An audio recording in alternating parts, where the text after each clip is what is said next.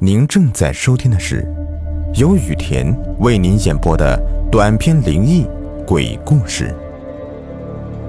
本节目由喜马拉雅独家播出。《再生侵略者》第三集。时间到了一九六九年，刘抗生已经长成一个大小伙子了，有时间去他做牛的时候死的地方看看。脑子里满满的疑问：自己带着记忆轮回了三世，自己的价值到底是什么？圣战已经结束了，帝国永远无法征服华夏。刘抗生一个人来到碧阴山的大柳树下坐着，伸手摸到了什么东西，这才想起来，当年铁木岗川在这里埋藏的秘密。伸手扒开泥土，那个病毒存放箱依旧还待在原地。按照田木岗川的记忆，拨动密码，箱子没有打开。大概是时间太久的缘故。刘抗生拿起一块石头，把它砸开。那些天病毒繁殖液依旧静静的躺在里面。只是因为时间的关系变了颜色。他们一直是无毒的，只有他们碰到王小花才会发生可怕的细菌反应。那只是在刚刚研制出的头三年，现在已经完全失效，根本起不来任何作用。刘抗生把玩着一瓶液体，心里冷笑。当初自己是牛的时候，多想得到它呀！可到了这个地方，却无法刨开泥土。后来是刘抗胜刨开了泥土，却和这次成功失之交臂。这些也许就是天意。现在王小花身体越来越差，应该是天病毒发作的前兆。而刘寡妇和刘启海，早在几年前就去世了。刘启阳也已经成家，曾经有名的刘家，经过几番运动，已经败落。现在王小花完全是依靠自己生活，如果没有自己的话，王小花也许有一天也活不下去。但也不知道怎么了，自己每天照顾王小花的饮食起居，竟然是那么的安心。现在的刘抗生都笑自己。这还是那个杀华夏人不眨眼的细菌专家吗？怎么会颓废成这样？自己应不应该把一切秘密都说出来？说真的，刘抗胜想妈妈了，那个田木岗川的母亲。老人家会不会因为自己的阵亡而伤心难过呢？他很想回本土去看看。但又没有任何借口离开华夏。刘抗生借着夕阳，又将 T N 病毒繁殖液埋藏起来。这个秘密在这里埋藏了三十年，那就一直埋藏下去吧。回到邻村，看见有人扶老携幼的往村外面跑。大壮，怎么了？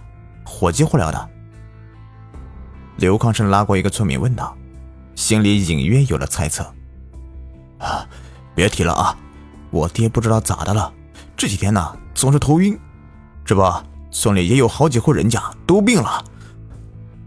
大壮说完就追上那群村民，消失在了夜色里。难道是 T N 病毒扩散了？有这可能。算算时间，已经三十年了，那自己。又该做些什么呢？是帮助帝国，还是帮助华夏呢？刘抗生有些举棋不定，始终没有想到自己存在的意义。病毒扩散的很快，不到两个月，整个邻村，包括祁阳镇，都被瘟疫所笼罩，几乎家家有病人，每天都在死人。王小花作为病毒母本。他病得最严重，但根本不会危及到生命。这也是田木岗川当年有意这样安排。王小花为了不传染儿子，把刘抗胜撵到仓库去住，把自己锁在屋子里面，只准刘抗胜每天给他送些干净的蔬菜充饥。邻村和祁阳镇闹瘟疫的事情，很快就惊动到上面领导，马上派专业医疗队来查看。刘康生自然知道如何能够躲避瘟疫传染，只是。他看见医疗队领导的时候，整个人突然呆住了。竟然是赵天亮，那个田木岗川最得意的学生。现在的赵天亮明显老了不少，半头的白发，眼角眉宇间能看到皱纹，应该六十多岁了。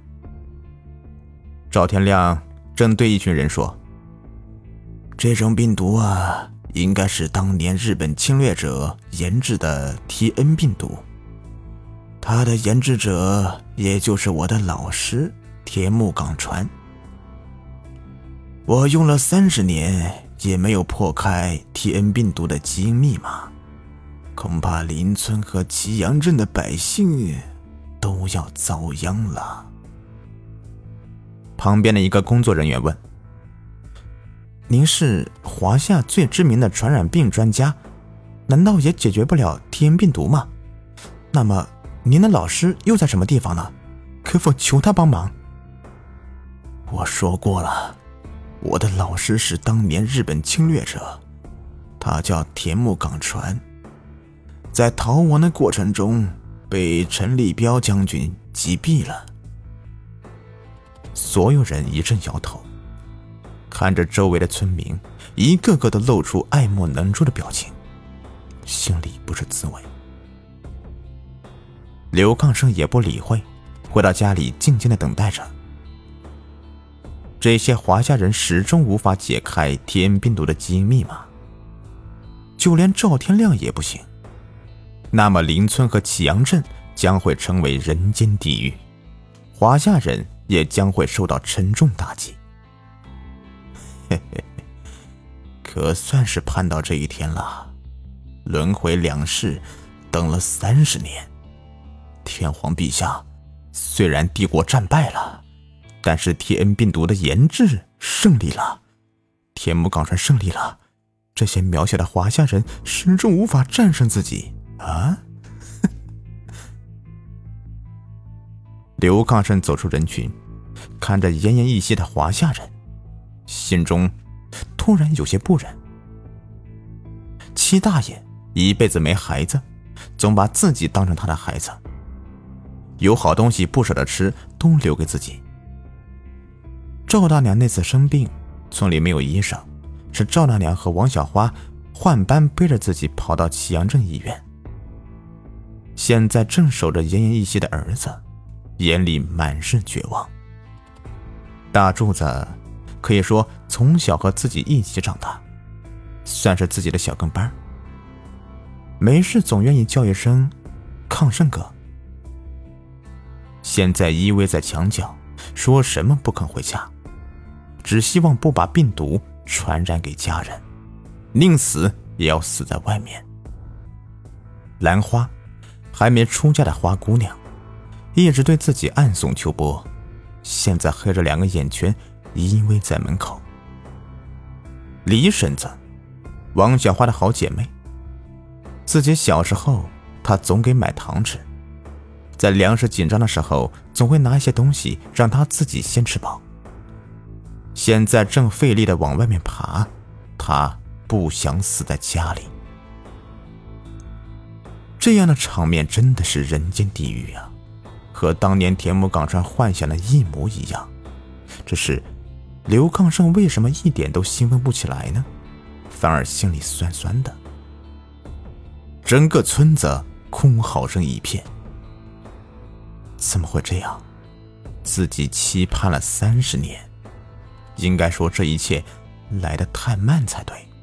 可是为什么现在会这么难受呢？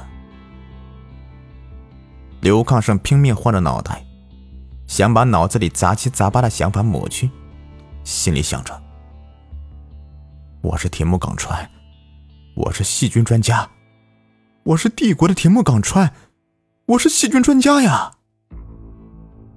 他越是这样念叨，就越能看见有气无力的村民或爬或滚的来到他的旁边，伸手找他索命，一个个露出阴森的笑容。他好像看见三十四号马路达和四十二号马路达，他们是王小花的父母，也是自己的外公外婆，正伸着手说道：“来，外孙呐。”让姥姥看看。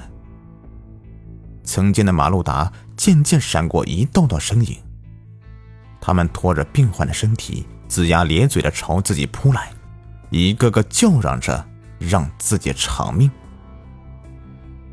刘抗生大叫一声，猛地睁开双眼，发现竟然是一场梦。这场梦什么时候开始的，他根本不清楚。发现自己是在自家的仓库里面，太阳正毒。刘刚胜疯了似的跑出家，他猛然想明白了，上天给他带记忆投胎的机会，就是让他弥补三十年前所犯下的错误，制止这场人间浩劫。也只有刘抗胜才能结束这一切。当跑到医疗队驻地的时候，刘抗胜说。我要求和你们领导赵天亮直接对话。我有对抗 T N 病毒的方法。警卫穿着一身防护服，上下打量了刘抗生一圈，见他只是个农村打扮，根本就不像什么有学识的人，又怎么会有对抗 T N 病毒的方法呢？啊，去去去去去，别捣乱！我们院长现在正忙着呢，啊，回去安心等待吧。我真的有对抗 T N 病毒的方法，让我进去。刘康生不顾警卫的阻拦，竟然要闯进去。外面的争吵惊动了赵天亮，出门一看，警卫正和一个村民争吵，也不知道发生了什么事。刘康生大声的说了一句：“昭君，去把小马路达给我抢回来。”这句话是田木岗川给赵天亮的最后一个命令。虽然时隔三十年，那话的口气和语调简直丝毫不差。虽然田木岗川是个侵略者，但赵天亮和他的私人感情真的不错。对于老师的话，赵天亮什么时候都能分辨出来。你放手，让他说。赵天亮也不知道怎么了，竟然让警卫把刘康生给放了进来。两人来到办公室，刘康生开始讲起了田木岗川和赵天亮曾经的一些细节。那些回忆，有的只有他们两个人知道。你是什么人？赵天亮问道，双眼盯着刘康生。刘康生知道。如果不把事情解释清楚，可能永远都没有机会弥补这一切。哎呀，这其中原因我也不知道。我只告诉你，我轮回过两世。第一世做了头牛，小马路达是我的主人。后来被人杀了吃肉。第二世，也就是现在的我，我叫刘抗生。小马路达是我这一世的母亲。两世之前，我是你的老师，田木岗川。赵天亮简直不敢相信自己的耳朵。可关于细菌战的一些细节，刘康生说的是条条是道，比他这个传染病专家还要规范。这完全不是一个普通村民能够接触到的。旁边站着一个青年人，满脸不屑。暗自摇头。赵天亮看向他，递给眼神过去。青年人会意，竟然开口说出日语：“请你把刚才的话用日语重复一遍。”刘康胜当即用日语说道：“曾经，我是你的老师天木刚川，死后投胎成牛。小马鲁达是我的主人。”后来被人杀死，又投胎成现在的我，叫刘康生。小马鲁达王小花的儿子，还有什么疑问吗？青年人吃惊的冲刘康生点点头。一个村民能说出如此流利的日语，这根本不可能。难道他说的一切都是真的？赵天亮激动的和刘康生拥抱在一起。老师，真的是老师啊！昭君，我们一起弥补三十年前所犯下的过错吧。好了，再生侵略者已经全部完结。想听我讲更多精彩的有声故事，请关注我，持续关注，精彩不断。